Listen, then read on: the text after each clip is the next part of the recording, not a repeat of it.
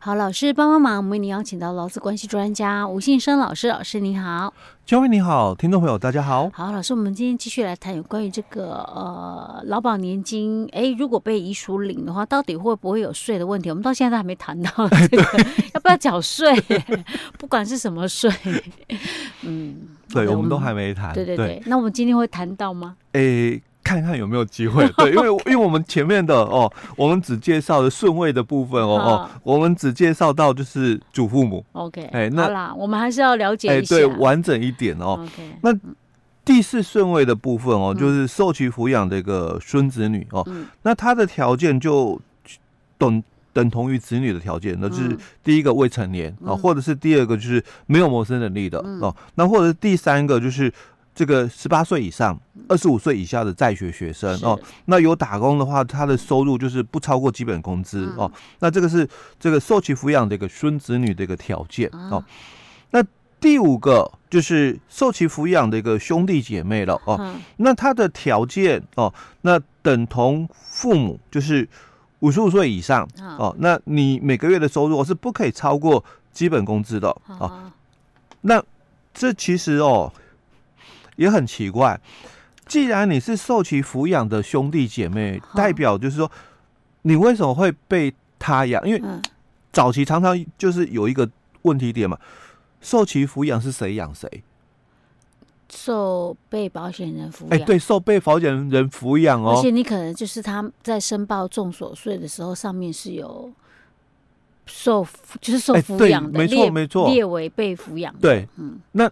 你为什么会被他所抚养？我一定是我没有工作，没有谋生能力、啊。对，所以他的条件哦，他又提到了就同父母，嗯，那五十五岁以上嘛，嗯、哦，那每个月的收入就没有超过基本工工资，其实概念就等同于说没有什么谋生能力的一个意思了哦。好好那再来同子女哦，就是说可能年纪哦没有那么大的，那同子女的。第一个就是未成年哦，那同子女的第二个条件就是没有谋生能力，好，所以兄弟姐妹哦，受其抚养的兄弟姐妹哦，基本上他已经讲出了一个一个概念了哦，你你一定要被这个被保险人所抚养，所以你为什么会被这个被保险人所抚养哦？就是你可能是。没有谋生能力的，他要五十五岁以上。没有，他其实他有三种的一个条件，哦，符合其中一一个都可以哦。就是因为有有可能嘛，兄弟姐妹年纪是比较大的，嗯，哦，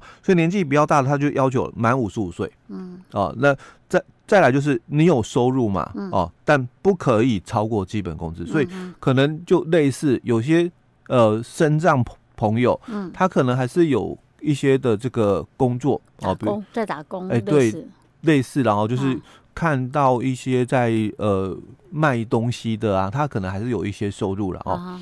那我们可以允许哦，但他讲到就是说，你你不能够超过基本工资哦，所以他强调是这个受其抚养的兄弟姐妹哦，你你的条件是五十五岁以上哦，成年人嘛哦，五十五岁以上嘛哦，那你的每个月的收入没有超过基本工资哦，好。那如果你是年纪没那么大，不满五十五岁，哎，对，那他就条件同子女，第一个嘛，未成年，哦。哦，十八岁以下的，哦，哦。那或者是第二个嘛，不管你几岁了，嗯，哦，可能五十五岁以上就同父母的条件也可以了，嗯、那或者是你同这个。另外一个条件，反正无谋生能力，就不管你几岁了啊，哦，基本上就是有身心障碍手册、净资产宣告嘛，那不管你几岁，通通都可以哦。好，那这个是受其抚养的一个兄弟姐妹哦。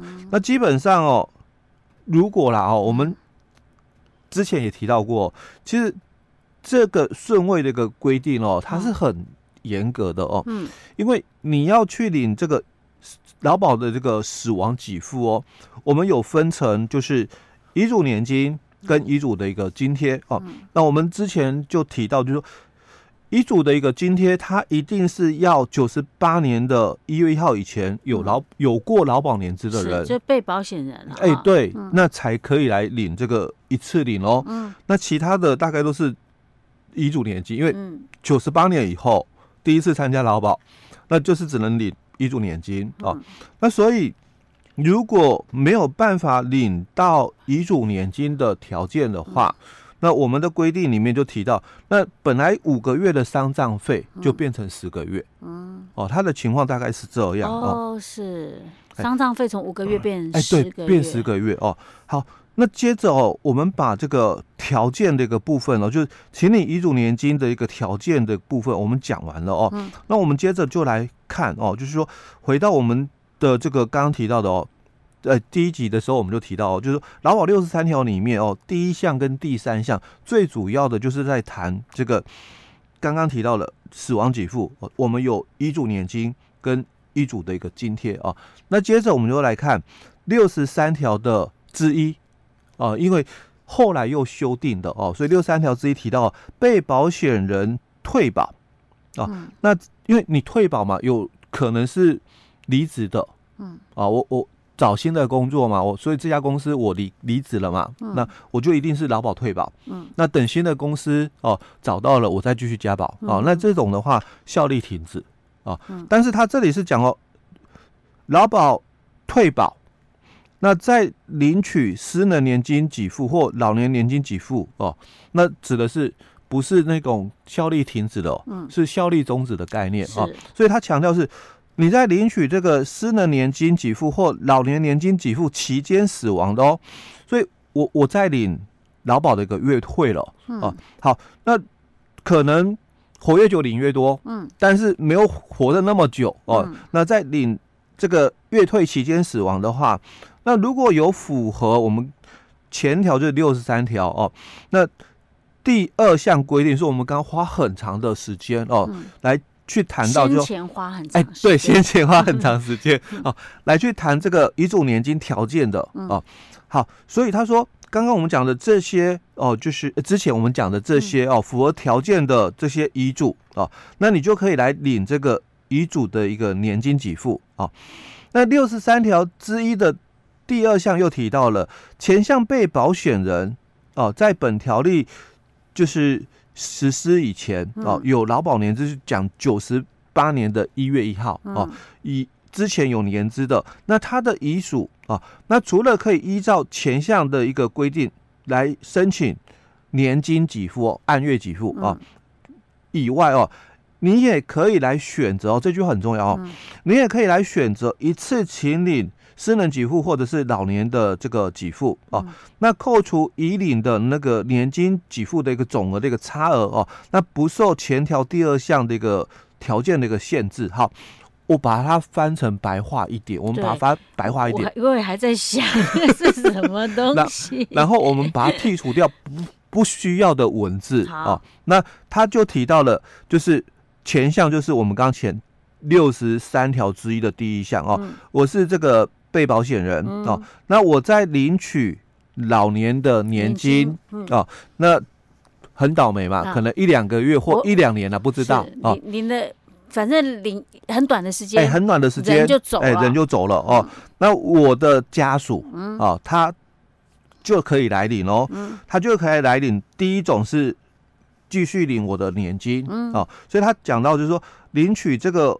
年金以外哦，嗯、哦，因为符合资格条件才可以领年金了哦。是，那也可以哦，嗯、哦，就我们很习惯被灌输的一个观念，嗯、也可以哦，来领一次的差额给付，因为可以来领取一次的这个给付嘛。嗯，哦，那扣除已经领过的年、嗯、年金的总额，所以是。领差额嘛。是哦，一次领。对那不受前条第二项条件的一个限制，就我只要有顺位，嗯，那顺位的配偶，嗯，没有满五十五岁，没有关系，哎，没有关系，因为不受限制，只要有这个顺位的人在，不受限制哦。哦，好，那这里就很大的一个问题点，就是很多人就很习惯，嗯，因为这句话它所限制的一个规定在在于，就是说也可以选择哦，一次请你年金的给付哦。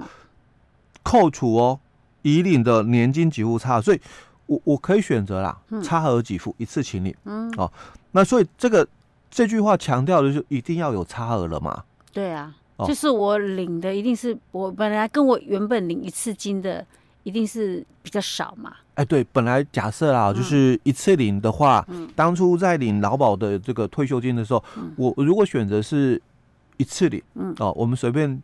举了一个例子啊，嗯、可能是两百万，嗯。啊，那我现在每个月每个月领嘛，嗯、哦，所以我们活到老领到老哦，嗯、但我在领取这个这个月退金的时候，可能一个月两个月或一年两年哦，嗯、所以就很倒霉，嗯、就是里面提到的。期在领取这个期间死亡，嗯，就是我还没有领到满两百万，两两百万。人就走了。哎，对，那家属哦，嗯、哦就可以选择嘛，一次请领我的老年给付嘛，嗯、因为老年给付有分嘛，一次领跟月退哦。嗯、好，但我如果要领的话嘛，嗯、要扣掉之前所领的哦月退金总额，好、哦，所以假设嘛哦，领了五十万好了，嗯、因为一年两年然后可能领了五十万，嗯、那扣掉嘛，就一百五十万嘛。对，我还有一百五十万可以领回来，家属领回嘛？嗯、哦，只要有这个遗嘱的顺位的人嘛，嗯、就可以领，不限条件。是哦，不限条件哦。嗯、哦，好，所以我我不领一次的话呢，我领我领你我也是领年金，我领年金有没有这个限制、啊？哎，对，要不要有差额？他没有讲嘞。哎，对，因为他的限制是指说你也可以选择一次请领老年给付嘛，嗯、老年给付就。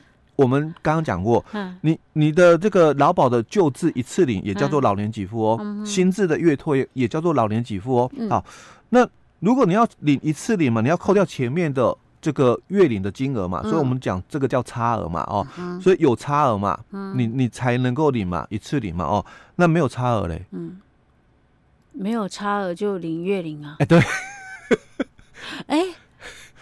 哎，恍然大悟了，好听懂这句话了。可是问题是，像这种状况，我要得自己没有在领劳保年金给付才行啊。对，嗯，然后或者是我要算一下，因为如果假设我的配偶他在领年金给付了，我搞不好我也是快要到那个年，哎，对，领年金给付了。对。哎，但是如果是这样的话，我的自己就不要领年金给付，我自己就一次领啊，我继续领他的月领啊。对，对，没错。